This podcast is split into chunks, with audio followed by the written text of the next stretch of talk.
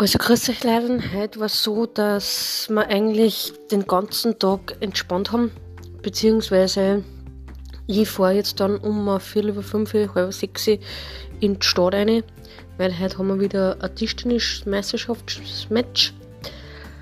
Und gestern war die Party richtig, richtig super cool. Und ja, und einfach die Zeit genießen, tue ich und morgen treffen wir wahrscheinlich mit einem Freund von mir.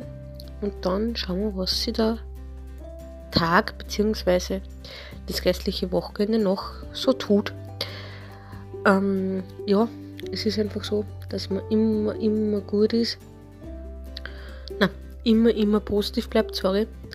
Weil sonst kommt man aus dem Schema nicht raus. Und wie gesagt, nur die Harten kommen durch und da nur 5% für dich. Bis bald. Tschaußen.